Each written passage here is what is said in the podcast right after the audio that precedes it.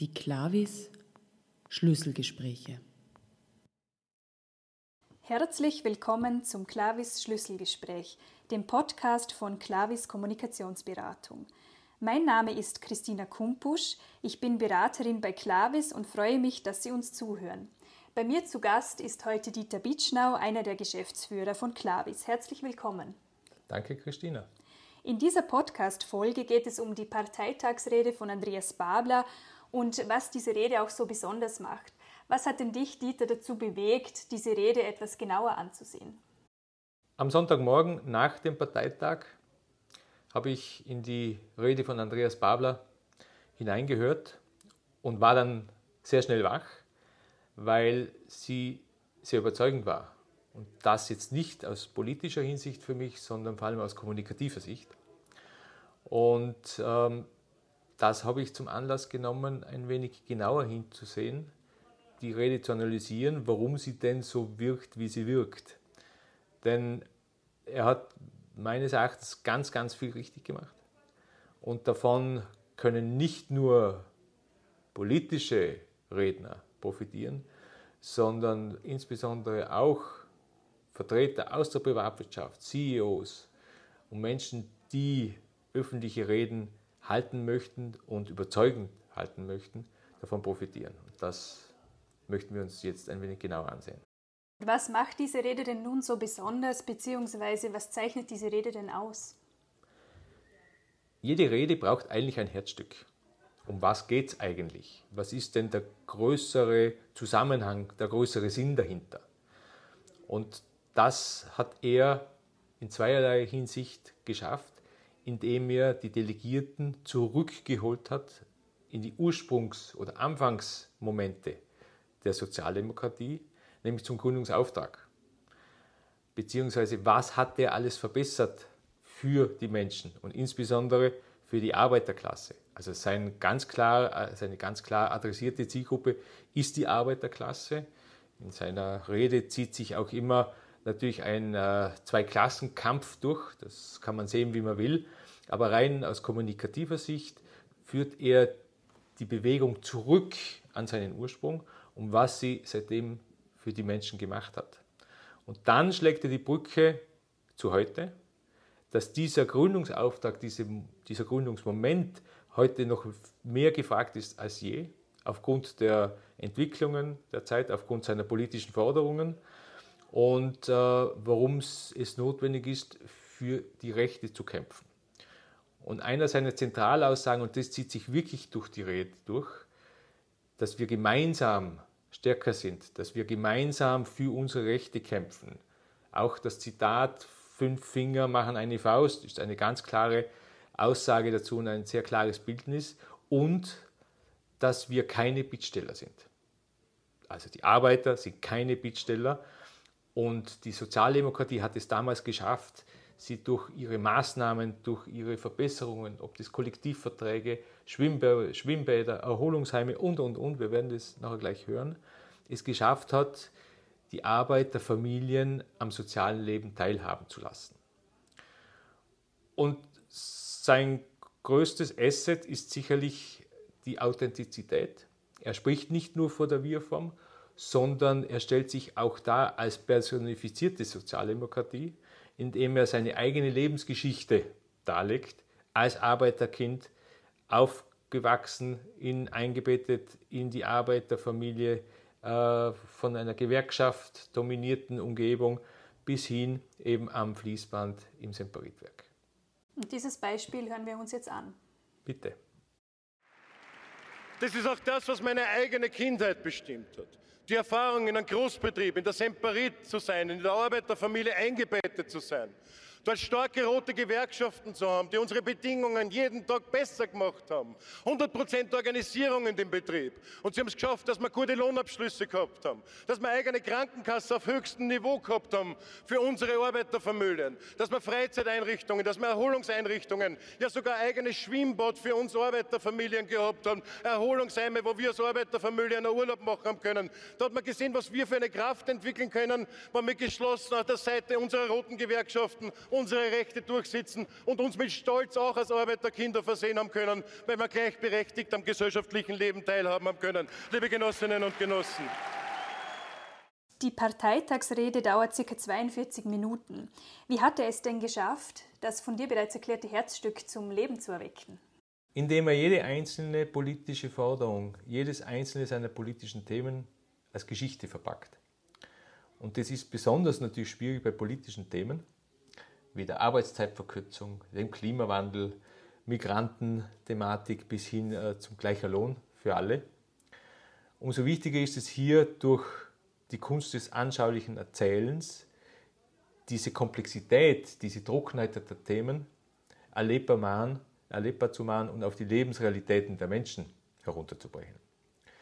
Und mit, dem, mit diesen Beispielen, die ganz oft immer an seine persönlichen Erfahrungen gekoppelt sind, schafft er es, diese Betroffenheit auch auf die Zuhörerinnen und Zuhörer zu übertragen und damit auch die politischen Pflöcke oder die politischen Narrative für den Diskurs zu gewissen Themen vorzugeben. Am Beispiel der Thematik gleicher Lohn für gleiche Arbeit, also für die Frauengleichbehandlung, hat er das wunderbar bedient mit dem Beispiel der Kollegin in der Mineralwasserfirma am Fließband. Wir sind ja keine Bittstellerinnen und Bittsteller wenn wir Seite an Seite mit unseren Frauenorganisationen endlich Viere kommen, nach Jahrzehnten, dass man gleichen Lohn für gleichwertige Arbeit umsetzt. Liebe Genossinnen Genossen, endlich Viere zu kommen. Eine der größten eine der größten Respektlosigkeiten, die es in der Arbeitswelt heute in Österreich noch gibt. Im öffentlichen Dienst haben wir einiges umsetzen können, was die Angleichheit der Löhne anbelangt hat. Aber ich habe selber die Erfahrung gemacht und ich habe es in den letzten Wochen auch auf der Tour öfters erzählt. Eine ganz persönliche Erfahrung, die ich mitgenommen habe. Auch in der Schicht, auch in der Fabrik, wo wir gearbeitet haben. Meine Kollegin Seite an Seite mit mir. Über Monate hinweg, auch im Sommer in einer Mineralwasserfirma. Tagschicht, Nachtschicht, Wochenende fahren, weil einfach produziert hat werden müssen.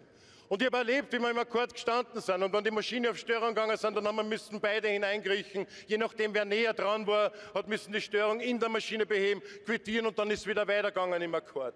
Und wir haben Tagschicht und Nachtschicht, Wochen für Monate dieselbe Arbeit gemacht. Auch immer Akkord, die schwere körperlich gleiche Arbeit gemacht, die schweren Leimkübel zahlt, die Glasbruchcontainer unter die Anhängerförderbändel durchgezahlt. Und wisst, was die Frechheit und die Respektlosigkeit war? Sie hat am Monatsende 30 Prozent weniger Lohn gehabt, liebe Genossinnen und Genossen. Und das müssen wir endgültig in Österreich beseitigen. Deswegen fordern wir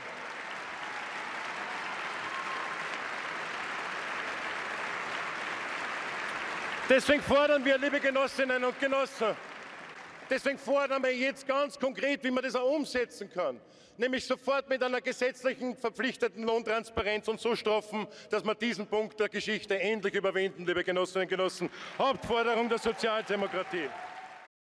Andreas Babler verknüpft also seine politischen Themen mit persönlichen Erfahrungen. Gibt es denn dafür noch weitere Beispiele? Das zieht sich eigentlich durch fast alle seiner politischen Themenblöcke. Aber insbesondere auch beim Beispiel der Migranten ist es gut gelungen. Und da ist es ihm gleich zweifach gelungen. Einerseits die Migra Migranten als äh, potenzielle Wählergruppe zu adressieren und aber auch sein Menschenbild, sein verständliches Menschenbild aufgrund der eigenen Lebenserfahrung von seiner Familie, von seinem Opa, seinem Vater, ihm selber bis hin zu seiner Tochter, die jetzt mit, den, mit der nächsten Migrantengeneration in die Schule geht, das komplett neu zu framen, indem er sagt, das sind keine externen, das sind Leute von uns, über die man hier redet. Ich mag als Sozialdemokrat, als Sozialdemokrat von einem Menschenbild heraus noch einmal ganz klar einen Bereich ansprechen nämlich dass Gastarbeiterinnen und Gastarbeiter keine Bittstellerinnen und Bittsteller sind, liebe Genossinnen und Genossen. Das, ähm, das ist die Generation, die mit meinem Opa schon auch mit meinem Vater an der Werkbank gestanden sind in der Semperit. Es ist die Generation, die mit mir gemeinsam in der Schule war, am Nachmittag dann Basketball oder Fußball auf den öffentlichen Plätzen gespielt hat. Es ist die Generation, die mit meiner Tochter schon im Kindergarten und jetzt in der Schule ist. Und das sind nicht die Leute da draußen, über die wir reden, das sind unsere Leute, liebe Genossinnen und Genossen. Deswegen kämpfen wir auch, dass sie endlich, deswegen kämpfen wir auch, dass sie endlich ein Stück weit auch Mitbestimmungsrechte haben in ihrem Land, liebe Genossinnen und Genossen. Deswegen die Forderung auch nach Mitbestimmung, was auch das Wahlrecht anbelangt für Gastarbeiterinnen und Gastarbeiter. Welche Schlüsselbegriffe und Wordings hat Andreas Babler verwendet? Die sind eigentlich durch die Bank sehr gut gewählt. Alleine, wenn ich das Wort Bittsteller sehe, verwendet er es achtmal. Das ist also ein, wie geht wie ein roter Faden durch seine Rede und immer im unterschiedlichen Zusammenhang, aber immer zahlt es ein in die Kerngeschichte. Wir sind keine Bittsteller oder andere wollen uns zu Bittstellern machen. Dasselbe mit den Rechten. Wir kämpfen für unsere Rechte, wir holen uns das, uns zusteht. Das zeigt man insgesamt siebenmal. Also hier ist vom Framing her ganz klar Arbeiterklasse gegen alle anderen, gegen den Rest der Welt. Arbeiterklasse insbesondere gegen die Superreichen und gegen die Konzerne oder diejenigen, die diese vertritt. Was auffallend ist, er spricht nur einmal und das am Ende der Rede von der SPÖ. Ansonsten ist immer die Sprache von der Sozialdemokratie, von der Mitgliederorganisation und vor allem von einer Bewegung. Also er möchte damit auch aus diesem Partei-Hickhack hinaus und mit dieser Bewegung, die viel größer ist als die Partei, auch mehr Menschen umfassen, die nicht vielleicht bis dato die klassischen sozialdemokratischen Wähler waren.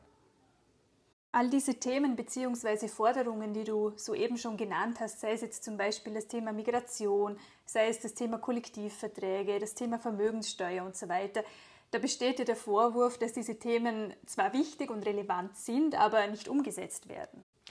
Ja, und genau mit diesem Vorwurf hat er gespielt indem er die Vorwürfe, die man an die SPÖ oftmals richtet, eine Partei, äh, die nur Schulden machen kann, eine Partei, die zwar hehre Ziele vielleicht verfolgt, die sind aber nicht umsetzbar.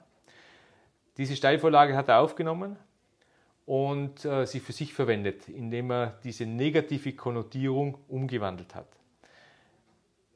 Umgewandelt hat nämlich, dass wenn es Träume sind, Kinder aus der Armut zu holen, wenn es Träume sind, Frauen gleich zu zahlen wie Männer, dann lohnt es sich, das zu machen und hat gleichsam auch auf die Erfolge der Kollektivverträge, der Urlaubswochen, der vierten, fünften Urlaubswoche als Erfolge in der Sozial Sozialdemokratie verwiesen, die allesamt keine Träumereien waren, sondern in die Parteiprogrammatik gekommen sind und dann auch umgesetzt worden sind.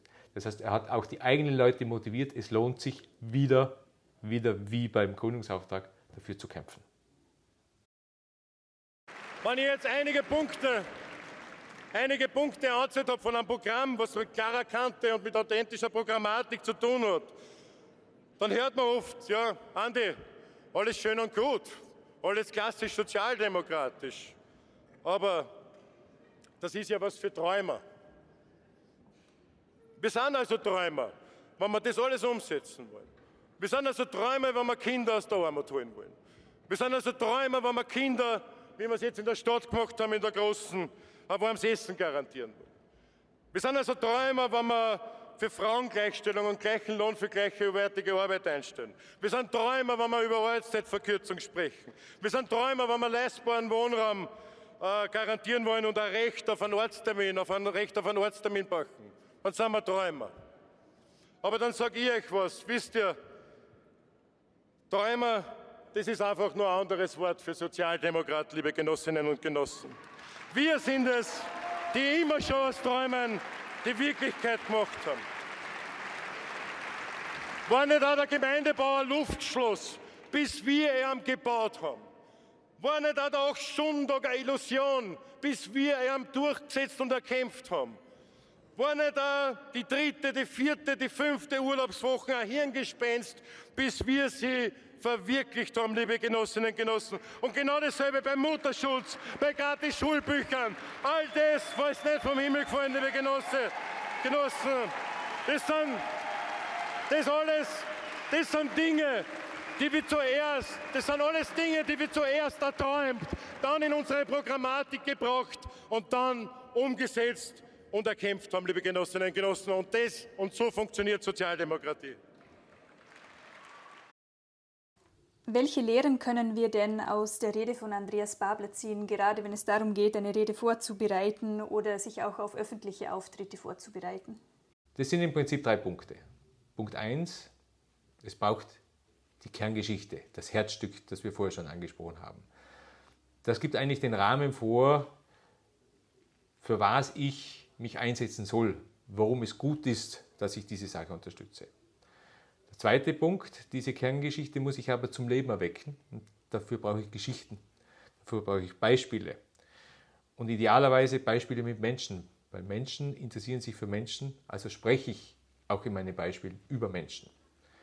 Und der dritte Punkt, das Thema Glaubwürdigkeit mit mir als Person, mit mir als Redner, indem ich meine persönliche Lebenswelt, meine persönlichen Erfahrungen ebenfalls in diese Geschichten einbringe.